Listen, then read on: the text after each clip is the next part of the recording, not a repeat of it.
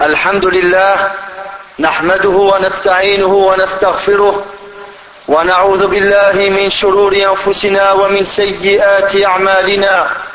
من يهده الله فلا مضل له ومن يضلل فلا هادي له. وأشهد أن لا إله إلا الله وحده لا شريك له. وأشهد أن محمدا عبده ورسوله. يا أيها الذين آمنوا اتقوا الله حق تقاته. ولا تموتن إلا وأنتم مسلمون. يا أيها الناس اتقوا ربكم الذي خلقكم من نفس واحدة وخلق منها زوجها وبث منهما رجالا كثيرا ونساء. واتقوا الله الذي تساءلون به والأرحام. إن الله كان عليكم رقيبا. يا أيها الذين آمنوا اتقوا الله وقولوا قولا سديدا. يصلح لكم أعمالكم ويغفر لكم ذنوبكم. ومن يطع الله ورسوله فقد فاز فوزا عظيما. أما بعد فإن خير الكلام كلام الله وخير الهدي هدي محمد صلى الله عليه وآله وسلم وشر الأمور محدثاتها وكل محدثة بدعة وكل بدعة ضلالة وكل ضلالة في النار وبعد معاشر المسلمين. عليكم تقوى الله وطاعته فما أسعدكم إن أطعتم. واعلموا أن الله تبارك وتعالى يقول في كتابه العزيز واتقوا يوما ترجعون فيه إلى الله ثم توفى كل نفس ما كسبت وهم لا يظلمون. ويقول كذلك واتقوا الله ويعلمكم الله. وقال كذلك يا أيها الذين آمنوا اتقوا الله ولتنظر نفس ما قدمت لغد. واتقوا الله إن الله خبير بما تعملون. ولا تكونوا كالذين نسوا الله فأنساهم أنفسهم. أولئك هم الفاسقون. لا يستوي أصحاب النار وأصحاب الجنة. أصحاب الجنة هم الفائزون. ويقول الرسول الأعظم عليه الصلاة والسلام لمعاذ بن جبل رضي الله عنه اتق الله حيثما كنت وأتبع السيئة الحسنة تمحها وخالق الناس بخلق, بخلق حسن. عباد الله فالكل من فالكل منا يحب الخير لنفسه ويحب أن يعمل صالحا حتى يحصل على الثواب وجزاء عمله. قال تعالى فمن يعمل مثقال ذرة خيرا يره ومن يعمل مثقال ذرة شرا يره. فالأقوال والأعمال لا تنفع ولا تحصل ثمرتها المرجوة إلا إذا كانت خالصة لله وحده وكانت بالاتباع اتباع النبي عليه الصلاة والسلام وعدم الخروج عما جاء به الرسول صلى الله عليه وسلم. أيها المسلمون من منا لا يؤمن بشفاعة الرسول صلى الله عليه وسلم يوم القيامة وأنها حق ومن منا لا يحب أن يشفع له الرسول صلى الله عليه وسلم فهو الشافع المشفع وله المقام المحمود الذي يحمده عليه الأولون والآخرون له الشفاعة الكبرى يوم القيامة التي يتأخر عنها أولو العزم من الرسل عليهم وعلى نبينا أفضل الصلاة وأتم التسليم. تنتهي إليه صلى الله عليه وسلم فيقول أنا لها وذلك في يوم القيامة حين يطلب الخلق من الأنبياء حين يطلب الخلق من الأنبياء أن يشفعوا لهم عند ربهم ليريحهم من مقامهم في الموقف فيتأخر عن ذلك أولو العزم من الرسل. فيأتون إلى سيد الخلق وأكرمهم على ربهم محمد عليه الصلاة والسلام. فيأتي عليه الصلاة والسلام ويسجد لربه أولا ولا يبدأ بالشفاعة. ثم يقال له ارفع رأسك وقل يسمع وسل تعطى واشفع تشفع. وهذه الشفاعة خاصة بالرسول صلى الله عليه وسلم. لا يشاركه فيها أحد وله عليه الصلاة والسلام شفاعات أخرى كلها يوم القيامة ولا تكون إلا بعد الإذن له من الله. والرضا عن المشفوع له ولا تكون إلا لأهل التوحيد والإخلاص. قال تعالى قل لله الشفاعة جميعا وقال تعالى من ذا الذي يشفع عنده إلا بإذنه وقال تعالى يومئذ لا تنفع الشفاعة إلا من أذن له الرحمن ورضي له قولا وقال تعالى ولا يشفعون إلا لمن ارتضى وهو سبحانه لا يرضى إلا التوحيد ولا يرضى من الأقوال والأعمال الظاهرة والباطنة إلا ما أريد به وجهه. فإذا كانت الشفاعة ملكا لله وحده سبحانه وتعالى وكانت لأهل الإخلاص ولا تكون إلا بعد الإذن والرضا. فلا يصح طلبها إلا من الله وحده فهو المالك لها الذي يأذن أن يشفع لكل من وحد الله وأخلص العمل له واهتدى بسنة رسول الله صلى الله عليه وسلم ومات على ذلك فشفاعة الرسول حاصلة له وهو من أهلها لا شك في ذلك. سأل أبو هريرة رضي الله عنه رسول الله صلى الله عليه وسلم فقال من أسعد الناس بشفاعتك يا رسول الله؟ قال من قال لا إله إلا الله خالصا من قلبه. وحقيقة الأمر في ذلك أن الله هو الذي يتفضل هو الذي يتفضل على أهل الإخلاص فيغفر لهم بواسطة دعاء من أذن له أن يشفع ليكرمه وينال المقام المحمود فحصول الشفاعة لا بد فيه من أمرين الأول الرضا منه تعالى عن المشفوع له والثاني الإذن للشافع أن يشفع. وإذنه لا يكون إلا إذا رحم عبده الموحد المذنب. فيأذن للشافع أن يشفع له. والرسول صلى الله عليه وسلم قد بين السبب الذي تنال به الشفاعة وهو التوحيد والإخلاص في العبادة واجتناب الشرك صغيره وكبيره. وقال عليه الصلاة والسلام لكل نبي دعوة مستجابة فتعجل كل نبي دعوته واختبأت دعوتي شفاعة لأمتي يوم القيامة فهي نائلة إن شاء الله من مات لا يشرك بالله شيئا فعلينا أن نعمل صالحا وأن نطيع الله ورسوله فنمتثل أوامره ونجتنب نواهيه وأن لا نشرك به شيئا حتى تحصل شفاعة الرسول صلى الله عليه وسلم. وعلينا أن لا نطلب الشفاعة إلا من الله وحده. ونسأله تعالى أن, يشفع فينا نبيه محمد صلى الله عليه وسلم. اللهم شفع فينا نبيك محمدا صلى الله عليه وسلم. اللهم لا تحرمنا شفاعته. أقول قولي هذا وأستغفر الله العظيم لي ولكم ولسائر المسلمين من كل ذنب. فاستغفروه إنه هو الغفور الرحيم. الحمد لله ثم الحمد لله.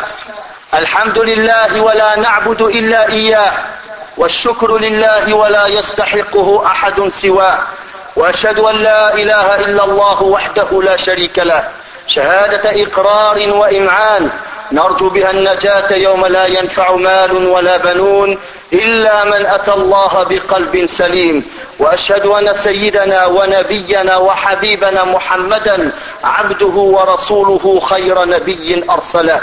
اللهم فصل وسلم وبارك على نبينا محمد وعلى إخوانه من الأنبياء والمرسلين وآل كل وصحب كل أجمعين وأحسن الله ختامي وختامكم وختام المسلمين وحشر الجميع تحت لواء سيد المرسلين وبعد Chacun d'entre nous aime faire le bien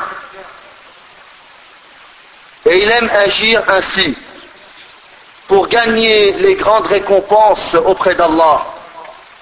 Allah nous dit dans le Coran, dans le sens des versets, celui qui fait un bien, même si c'est du poids d'un atome, il le verra. De même que celui qui fera un mal, même si c'est du poids d'un atome, le verra aussi. Donc les paroles et les actes ne sont pas bénéfiques à eux seuls. Et on ne gagne pas la récompense qui en est la conséquence? Si ces œuvres, ces paroles et ces actes ne sont pas accomplis sincèrement pour Allah lui seul, subhanahu wa ta'ala. Et que ces paroles et ces actes ne seront pas acceptés, n'auront pas de bénéfice pour la personne s'ils ne sont pas dans le suivi du prophète Mohammed alayhi salatu wassalam. Car il y a une interdiction totale de sortir du suivi du prophète alayhi salatu wassalam. Chers musulmans, qui d'entre nous ne croit pas ou n'a pas la conviction en l'intercession du prophète Mohammed le jour du jugement dernier et que c'est une vérité? Qui d'entre nous n'aimerait pas gagner l'intercession du prophète Mohammed. Lui, c'est celui qui intercède et à qui a été donnée l'intercession. Et il a les hauts degrés, al-maqam al-mahmoud, c'est le haut degré réservé au prophète Mohammed alayhi salatu wassalam, dont lui font les éloges les premiers et les derniers parmi les créatures. À lui, le prophète alayhi salatu wassalam, la grande intercession le jour du jugement dernier, ce jour où même les plus grands, ulul azm, c'est les, les, quatre plus grands prophètes et messagers, hormis Muhammad alayhi wassalam. On appelle ulul azm, Nuh, Ibrahim, Moussa, Isa et Muhammad alayhi wassalam. Ces cinq prophètes, ce sont les plus grands prophètes et les plus grands messagers. On les appelle ulul azm. Et donc ce jour, jugement dernier, où sera donné au prophète sallam la grande intercession, même ces quatre grands messagers, ils se retireront car ils n'auront pas le droit à cette grande intercession, elle n'est réservée qu'au prophète Mohammed alayhi salatu. Et donc la demande se terminera vers le prophète alayhi salatu. Et il dira, c'est moi qui a ce droit-là, le droit de cette intercession. Et cela sera le jour du jugement dernier, lorsque les gens iront voir les prophètes l'un après l'autre, leur demander d'intercéder auprès d'Allah pour que, Allah commence le jugement. Tellement que l'attente est dure, vu l'approche du soleil et la chaleur qu'il y a et la difficulté du, moment, ils seront presseront de demander que le jugement commence. Et aucun prophète n'aura cette intercession si ce n'est le prophète Mohammed. Et ils le demanderont pour être reposés de la dureté de ce moment. Donc, les quatre plus grands prophètes se retireront de cette demande et il ne restera que le prophète Mohammed le meilleur des hommes et celui le plus béni auprès de son Seigneur. Et il viendra s'approchera de son Seigneur et il se prosternera devant Allah subhanahu wa ta'ala. Dans un premier lieu, il se prosternera devant Allah subhanahu wa ta'ala. Il ne commencera pas par demander l'intercession, il se prosternera. Puis, il lui sera dit au prophète alayhi salam, lève ta tête et dis, tu seras entendu et demande, ta demande sera exaucée et intercède ton intercession sera acceptée. Et cette intercession est propre et réservée exclusivement au prophète Mohammed alayhi salatu wassalam. personne n'est associé au prophète salam dans cette intercession. Bien que le prophète sallam, le jour du jugement dernier aura d'autres intercessions. Et toutes ces intercessions, il les aura le jour du jugement dernier. Et ces intercessions ou cette intercession n'est possible qu'après la permission d'Allah subhanahu wa ta'ala. Donc Allah le permette à celui qui va intercéder et aussi qu'Allah soit satisfait de celui ou de ceux pour qui on intercède. Et les intercessions ne sont réservées que pour les gens, les partisans du monothéisme, de l'unicité d'Allah subhanahu wa ta'ala et de la sincérité. Allah nous dit dans plusieurs versets, dans le sens des versets, dit à Allah appartient toute l'intercession. Qui peut intercéder auprès de lui si ce n'est après sa permission Ce jour-là, l'intercession ne sera bénéfique pour personne, sauf celui à qui a été de la permission de la part du tout miséricordieux et qu'il a été satisfait de sa parole. De même qu'Allah nous dit dans le sens du verset, et ils ne peuvent intercéder que pour ceux qui ont été agréés. Et Allah subhanahu wa ta'ala n'a créé que le monothéisme. Et il n'accepte comme parole et acte apparent ou caché, extérieur ou intérieur, que ce qui a été fait pour sa face, subhanahu wa ta'ala, sincèrement pour lui, azza wa Donc, l'intercession est une propriété appartenant à Allah subhanahu wa ta'ala. Et elle est réservée aux gens du monothéisme. Et elle n'est donnée qu'après l'agrément d'Allah subhanahu wa ta'ala et sa permission. Donc il n'est pas permis de demander l'intercession de quiconque si ce n'est d'Allah subhanahu wa ta'ala seul sans aucun associé. C'est lui qui la possède et c'est lui qui permet à qui il veut d'intercéder et il n'accepte comme personne qui gagnera l'intercession que ceux qui ont été sincères et qui ont œuvré sincèrement pour Allah subhanahu wa ta'ala, et qui étaient dans le suivi, qui a suivi le chemin et la voie du messager sallallahu alayhi wa sallam et qui est mort dans ce sentier. Donc, l'intercession du messager, elle lui est donnée et elle n'est que pour les gens qui la méritent auprès d'Allah subhanahu wa ta'ala et il n'y a aucun, aucun doute là-dessus. Abu Huraira radiallahu anhu questionna le messager d'Allah sallallahu alayhi wa sallam en lui disant quelle est la personne la plus heureuse ou la plus joyeuse de ton intercession au messager d'Allah? Et le prophète alayhi salatu wa sallam de répondre celui qui a dit La ilaha illallah sincèrement de son cœur. Et la réalité de la chose, c'est qu'Allah subhanahu wa ta'ala fait preuve de générosité envers les gens de la sincérité et du monothéisme en leur pardonnant par le biais de, des invocations de ceux qui intercèdent pour lui. Et ils gagneront les hauts degrés grâce à cette intercession et pour gagner cette intercession, il faut obligatoirement deux conditions.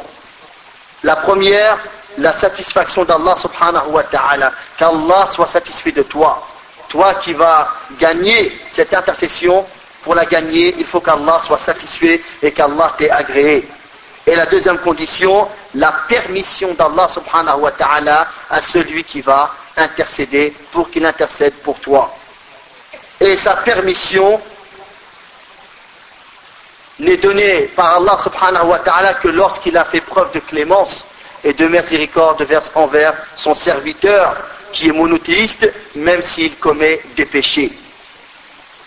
Donc Allah permettra à, à celui qui va intercéder pour intercéder pour lui. Et le messager, sallallahu alayhi wa sallam, a montré les causes qui font gagner cette intercession et qui sont le monothéisme, la sincérité dans l'adoration et de s'éloigner de toute forme de polythéisme, que ce soit du polythéisme majeur ou mineur. Le prophète sallallahu alayhi wa sallam a dit chaque prophète a eu une invocation exaucée. chaque prophète s'est empressé d'en faire la demande. Et moi, j'ai caché ma demande comme intercession pour ma communauté le jour du jugement dernier. Et Inch'Allah, elle sera pour tout musulman qui meurt et qui n'a pas associé à Allah subhanahu wa ta'ala. اللهم ردنا إلى دينك ردا جميلا. اللهم اغفر لنا ذنوبنا وكفر عنا سيئاتنا وتب علينا إنك أنت التواب الرحيم. اللهم وفقنا لما تحب وترضاه. اللهم ربنا آتنا في الدنيا حسنة وفي الآخرة حسنة وقنا عذاب النار. اللهم إنا نسألك الجنة وما قرب إليها من قول وعمل ونعوذ بك من النار وما قرب إليها من قول وعمل. اللهم إنا نسألك من خير ما سألك منه عبدك ونبيك محمد صلى الله عليه وسلم ونعوذ بك من شر ما استعان استعاذك منه عبدك نبيك محمد صلى الله عليه وسلم. ربنا اغفر لنا وارحمنا واعف عنا وأكرم نزلنا واغفر لنا يا أرحم الراحمين. وانصرنا على من عادانا. اللهم من أراد للإسلام والمسلمين خيرا فأعنه يا رب العالمين. ومن أراد للإسلام والمسلمين شرا فاخذله واجعل كيده في نحره. يا عزيز يا قهار يا ولي يا غفار يا أرحم الراحمين وسبحانك اللهم وبحمدك نشهد أن لا إله إلا أنت نستغفرك ونتوب إليك وصلى الله وسلم وبارك على محمد وعلى آله وصحبه أجمعين وآخر دعوانا أن الحمد لله رب العالمين.